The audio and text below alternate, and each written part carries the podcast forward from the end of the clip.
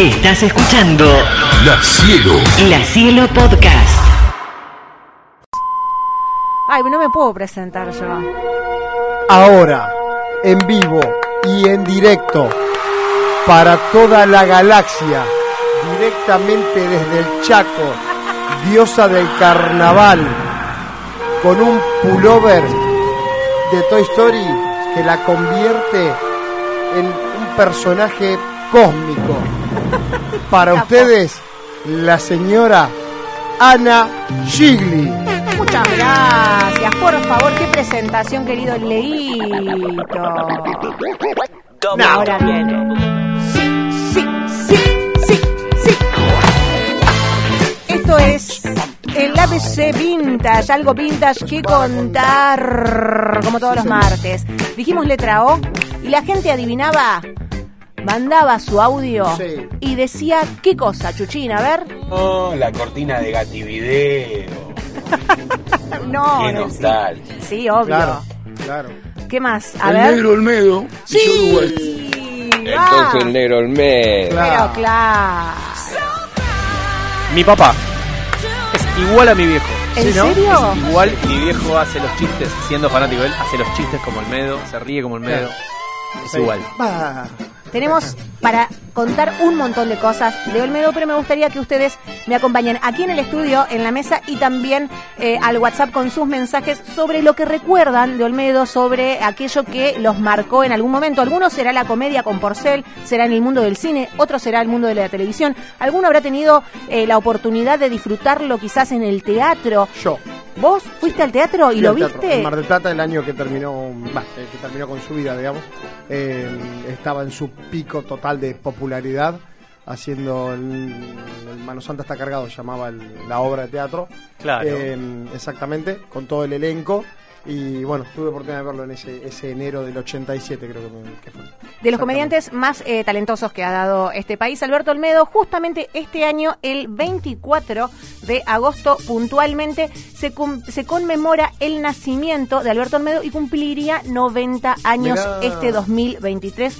Un número redondo, justamente para eh, homenajear. Tenemos el ABC hoy, el capo cómico eh, más importante, uno de los más importantes de la Argentina. Uno de los más populares, ¿no? Realmente popular. Exactamente. Y vamos a repasar brevemente un poquito de su historia. Dijimos, el 24 de agosto del 33 nace en la ciudad de Rosario, en Santa Fe, eh, y fue criado en un cuarto de pensión, hijo de una madre soltera. Desde muy, muy pequeño tuvo que salir a trabajar. A los seis años empezó su vida laboral porque eran extremadamente pobres. Él, de hecho, lo contaba. Fue ayudante de verdulero, ayudante de carnicero, repartidor en una panadería, vendedor callejero y hasta también hizo acrobacias. Tenía, obviamente, eh, talento para lo histriónico, para la comedia, para la actuación, para lo artístico.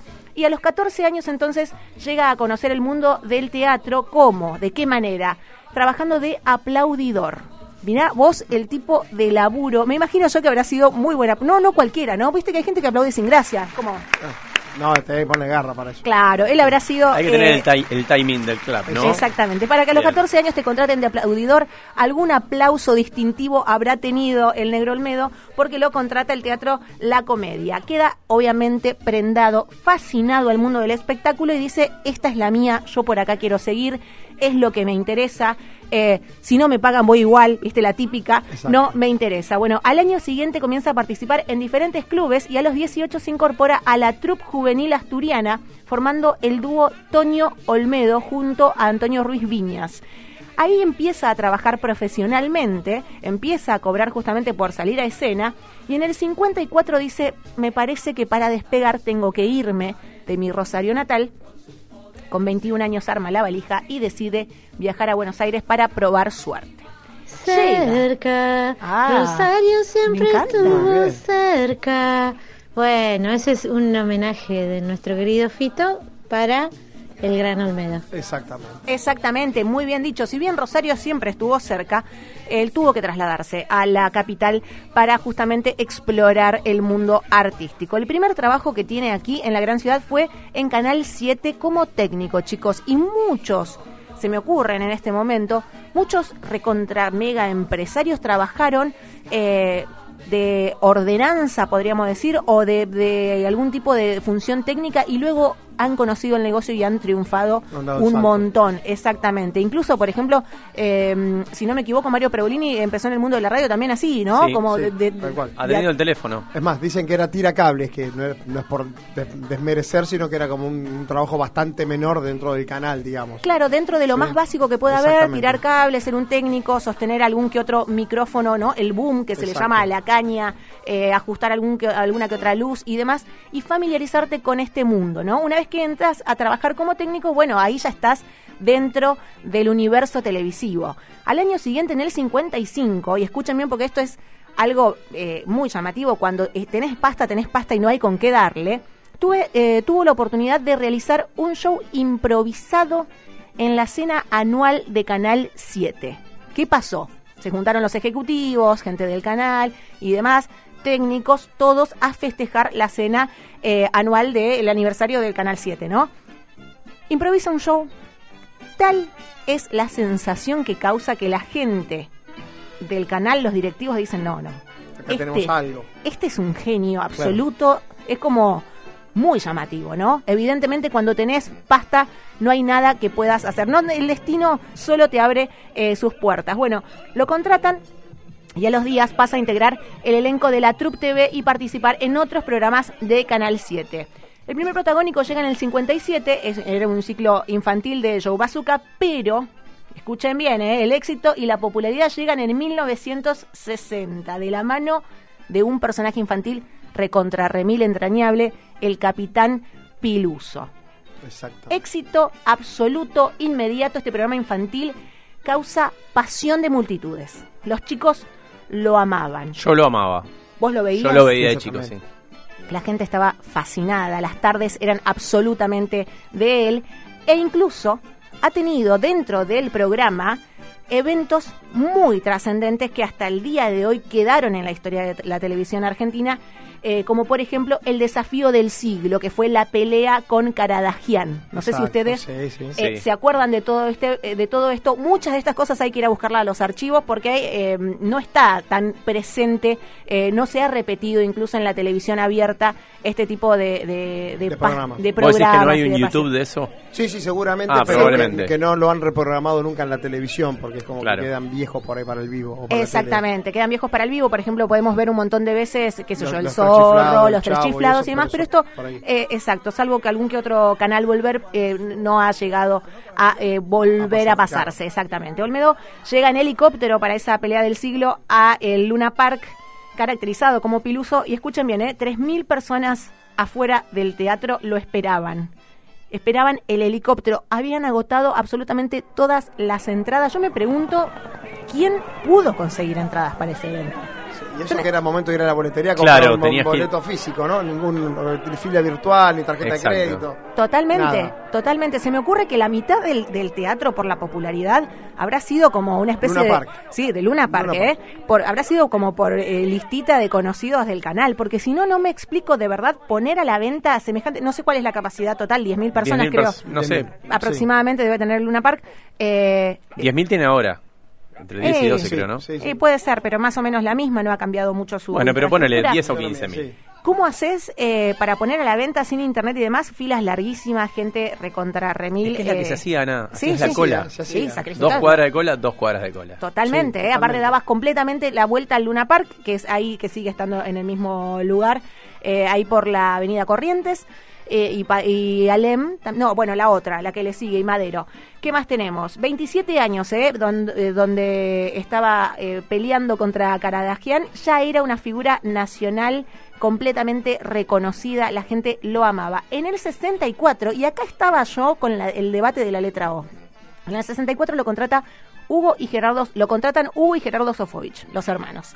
Cracks de la televisión, Obvio. cracks del teatro, producían contenido que la gente miraba pero sin Oh. cansarse. Los quieras o no, te Exactamente, te, caigan bien o no, te gusten o no, algunos formatos siguen hasta hoy chicos. Estamos hablando de Operación Jaja. Yo iba a ir con la letra O por este lado, por Operación Jaja, y todo Bien. lo que significó Y todo lo que salió de ahí. Exactamente, y todo lo que salió de ahí, como Minguito, por ejemplo, polémica en el bar, eh, la peluquería, la peluquería Claro. de los Mateos sería después, o sea, todos estos formatos que se repitieron en distintos canales y en distintos, eh, con distintos actores hasta el hartazgo, ¿no? Sí, claro. De hecho, eh, eh, polémica, Polémica en el- sigue en el aire. sigue hasta el día de hoy, conducido justamente hoy por Marcela Tiner Por Marcela. por Mirá, ejemplo. sí. Es, eh, claro, está conducido por una mujer después de un montón de años. Esta mesa de debate del cafetín porteño, en donde cada cual tenía un rol asignado, bueno.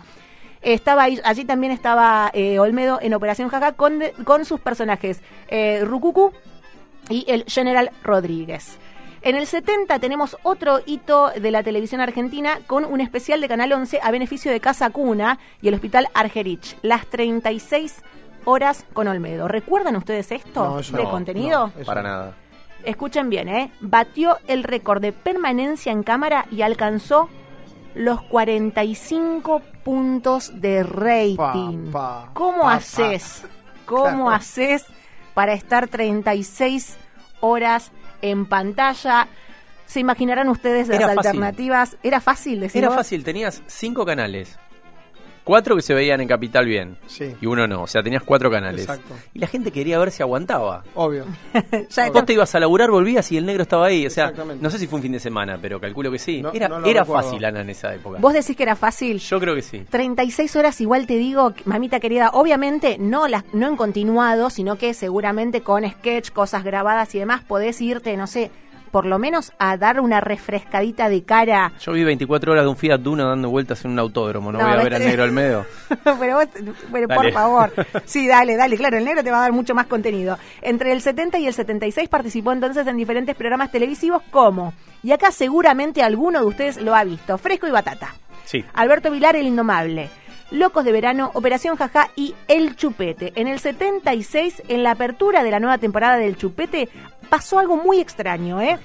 El locutor aparece en escena y anuncia la suspensión del programa debido a que Olmedo estaba desaparecido. Al toque aparece Olmedo y dice, ¿qué pasa? ¿No se puede llegar tarde? Sí. Había muerto. Tal cual. No, no, que había muerto. Generó un revuelo y un. Generó un y revuelo, claro, dice, dice, dice, no, Olmedo no está entre nosotros y demás. Al toque aparece él, pero así y todo, el programa estaba grabado y el tercer bloque, el, la gente del canal tuvo que salir a parar la transmisión y aclarar el malentendido porque todo el mundo en esa época se llamaba al canal. No tenías redes sociales para enterarte, no había la No, inmediatez. La gente colapsó el teléfono de Canal 13 para eh, justamente cerciorarse si efectivamente Olmedo estaba muerto o no. Tuvieron que salir a decirlo incluso por las radios, chicos. Claro. Eh, lo, que se, lo que ustedes vieron está grabado, era parte de un programa, no, el señor Olmedo está bien, se encuentra bien, etcétera, etcétera. El segundo episodio de este programa nunca salió al aire porque fue censurado justamente por la dictadura militar. Olmedo no volvió a trabajar en la televisión hasta el 78, recordamos esto fue en el 76, o sea, dos años sin eh, trabajar en la tele, cuando regresa a la pantalla con Negro 78. Un montón también lo vimos en el teatro, eh, acompañado, por ejemplo, con de Susana Jiménez, tenemos eh, época de transmisión a color en la Argentina, tenemos eh, No Toca Botón, eh, que estuvo en pantalla desde el 81 hasta el 87. Eh, ¿Qué más tenemos? Por favor, tenemos con, Ol- eh, con Porcel y Olmedo, gracias. Esto, El Negro no puede. Tenemos películas, tenemos de todo para y la decir. dupla más grande, me parece a mí, Sí. con, el, con el gordo Porcel seguro, pero con Javier Portales. Con Javier Portales también. Claro, Álvarez y. Borges y Álvarez en ese sillón también. Eh, el tema películas, obviamente tienen cantidad de películas que supuestamente te estaba dividida entre para toda la familia y mayores de 18 en esa, en esa Rambito época, Rambón. ¿no? Obviamente. Y, y una película para mí icónica o tal vez de las mejores de ellos que siempre vuelve al vuelve a la palestra cada vez que hay elecciones acá, que es Las mujeres son cosas de guapo, que es, te diría que casi, casi, casi Nada más que y, quería decir, ¿no? Que lo más triste es que parece que es realidad. Sí. Eh, las mujeres de cosas, son cosas de guapos, como el tema de una elección eh, y los contrata un, un político de turno interpretado por Javier Portales que es exquisito para Sí, ver una y otra vez. Me Tremendo. encanta. Eh, tendría que investigar dónde está el contenido de todas estas películas. Quizás muchas podrían estar en cine.ar, que es la plataforma gratuita que tiene el contenido nacional. Eh, Sí. Por lo menos en, en- en cine y series nacionales tiene bastante, bastante material. ¿eh? Em, los nombres de las obras, chicos, de las obras eh, de teatro. No rompas las olas. En vez de no rompas las, bo- ¿eh? Sí. No rompas las olas. La revista de las superestrellas, seguimos rompiendo las olas. Por ejemplo, El bicho tuvo la culpa. eh, Jorge Porcel, Susana Jiménez, Moria Kazán. Todas Beatriz instituciones. Salomón. Instituciones, olvídate, del mundo de la revista, del mundo de la comedia, épocas en donde, donde ellos estén, sí o sí había gente que los iba a ir eh, a ver. ¿Qué más tenemos por acá? Una jaula no tiene secretos, eh, bajo las órdenes de Agustín Navarro. Eh, tenemos un papel secundario en la película Gringalet, dirigida por Cavalotti. Tenemos cualquier cantidad eh, de material. En el 63 las aventuras del Capitán Piluso fueron llevadas a la pantalla grande. En el 65 participó en Viaje de una noche de verano, protagonizada por Tato Bores. O sea, te estoy hablando eh, de, de gente muy grosa. ¿eh? Participó incluso con Tita Merelo, eh, Juan Carlos Altavista, Nelly Beltrán, entre otros. ¿Tenemos algún audio por allí? A ver. El negro Almedo, qué ser hermoso, qué ser hermoso. Yo lo vi cuando era chiquito, mis viejos nos llevaron a mi hermana y a mí a verlo cuando era el capitán Piluso y Coquito. Qué genio los dos. ¿Me pegaste? ¿Quién? ¿Vos? ¿Yo? ¿Sí? No. ¿Seguro? ¿Quién? Tremendo. ¿Vos? ¿Yo? ¿Sí? No. Era un sketch infalible. Y después me encantaba cuando hacía este Borges y Álvarez. Qué genio, qué genio los dos.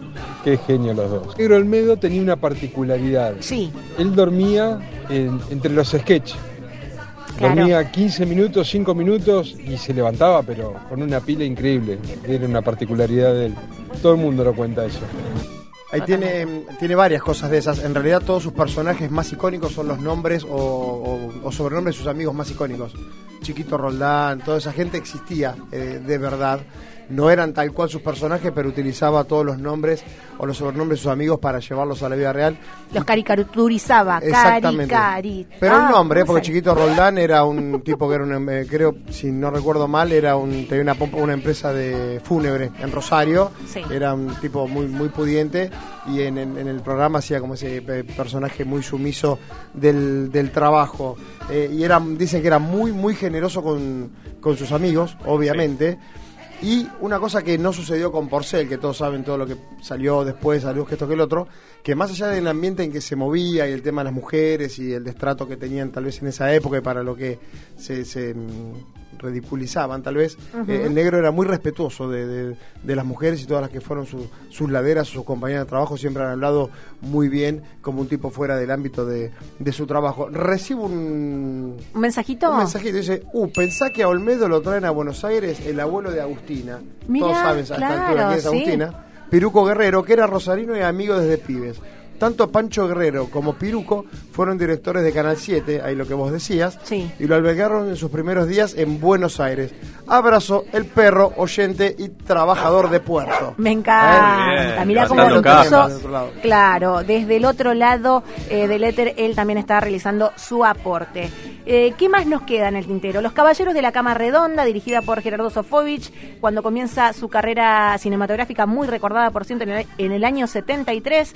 Eh, la primera de las 31 películas que filmó con el sello Aries. 31 películas entre el 73 y el 87. Te la, pero te la lanzaba como pan caliente. claro, taca, claro. taca, taca, taca, La taca. última no la vio, de Sí. hecho. En el 87, junto a Susana Traverso, la película Susana quiere, El Negro también. También es un nombre muy, muy conocido entre eh, las obras eh, de Olmedo. Pero ¿Olmedo bueno, es Mar del Plata?